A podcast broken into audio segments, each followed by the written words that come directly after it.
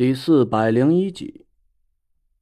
吃完晚饭，差不多七点半左右，我和田慧文说我要去苏梅那里学纸扎术。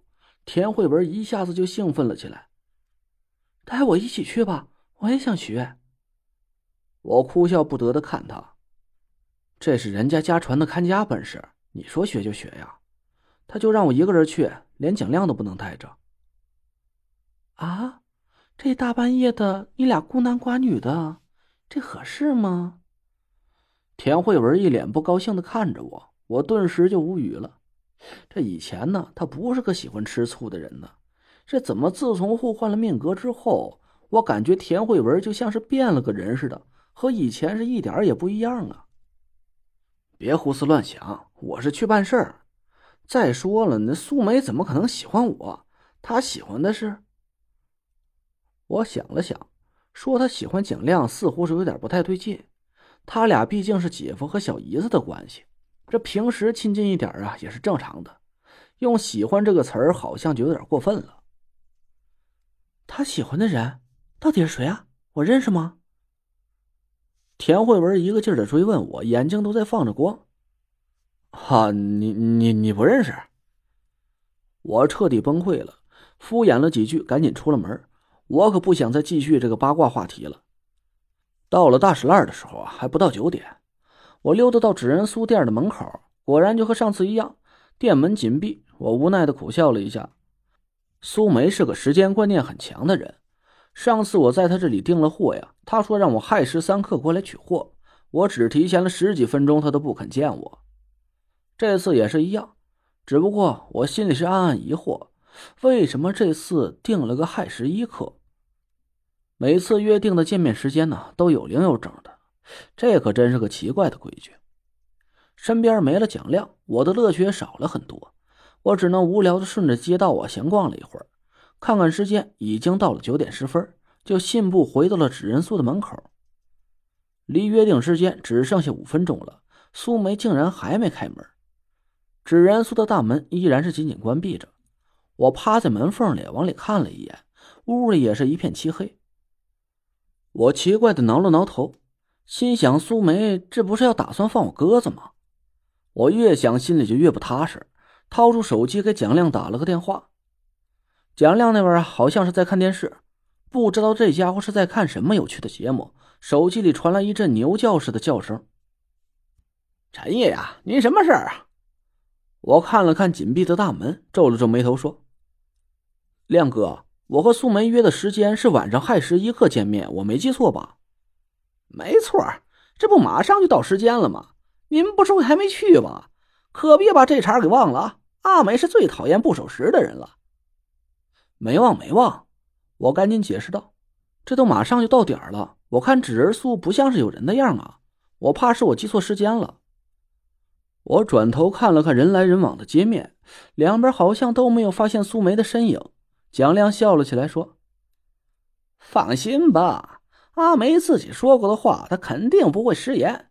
现在时间已经到了，您进去吧。”蒋亮说完，竟然自顾自的挂了电话。我愣了半天，靠，他让我进去，我就能进得去呀？啊，这不得等门开了我才能？我一边想一边回了个头，等我看清楚眼前的状况，一下子就呆住了。纸人苏不知道什么时候是店门大开，屋里面灯火通明，一个纤弱的身影站在柜台后面。那不是苏梅，却又是谁？我顿时浑身的汗毛都竖起来了，简直就不敢相信自己的眼睛。纸人苏的两扇老式木门是非常沉重，按说开门的时候啊，我肯定能听见吱呀的声音，但我却什么都没听见，大门就无声无息的打开了。就好像是我刚才被人切除了一块记忆似的，前一个记忆还是关着门、黑着灯，我只是转了个身的功夫，紧接着后面一个镜头就变成了现在眼前的情景。我目瞪口呆的看着苏梅，她好像没看见我站在门口似的，自顾自的低头摆弄着一张白纸。我傻傻的站了半天，这才回过神来，敲了敲门，苏梅连头都没抬。时间到了就自己进来，再晚一会儿门就关了。我吓得赶紧一步跨进了门槛我很相信这一道门肯定是有什么自动开关装置，生怕自己动作慢了会被大门给夹住。我走到柜台前，对苏梅笑了笑，说：“师姐。”苏梅淡淡的点了点头，手上却一直都没有停。我好奇的看了一眼，她把一张泡在盆子里的白纸用一个竹子做的镊子夹住，提了起来，平铺在柜台的玻璃板上，挤掉气泡。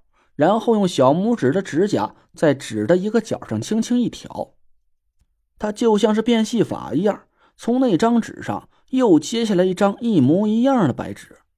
我顿时就瞪大了眼睛，这是什么高科技啊！我揉了揉眼睛，仔细朝那张纸看了过去，那确实好像就是一张挺普通的白纸。我用肉眼根本就看不出那张白纸竟然还是个双层的。苏梅并没有把那张纸完全揭开，只是用竹镊子夹住了一角，揭开了大概三分之一的样子。他又从旁边的一个盆里拿出一张薄如蝉翼的纸面，轻轻的竖着放在两张纸的中间。纸面很显然是提前就量好了长度截出来的，和纸的宽度是一模一样。放好了竹篾之后，苏梅小心的把揭开的白纸慢慢合了回去。他的手法是轻盈柔和，两张白纸合在一起，我几乎是看不出有任何边角不齐的地方。苏梅从身边拿起一个铁熨斗，轻轻在纸上按了一下。等她把熨斗拿开以后，两张白纸严丝合缝，夹在白纸中间的竹篾一丁点痕迹也看不出来。我惊喜的一边点头，一边赞叹了几句。苏梅又用指甲挑了一下白纸另一边的角。如法炮制，把另一根竹篾也夹在了两张白纸中间，用熨斗压平。然后他把整张纸都翻了过来，轻轻挑起一边的直角。我惊讶的看着他，我的天，这竟然是三张纸，这么薄！哎，你是怎么把三张纸整整齐齐摞在一起的？苏梅淡淡的回了我一句：“这是一张纸，在制作过程中。”是把三层西江水碾压在一起了而已。纸为肉，面为骨，这是所有纸扎派系的共同特点。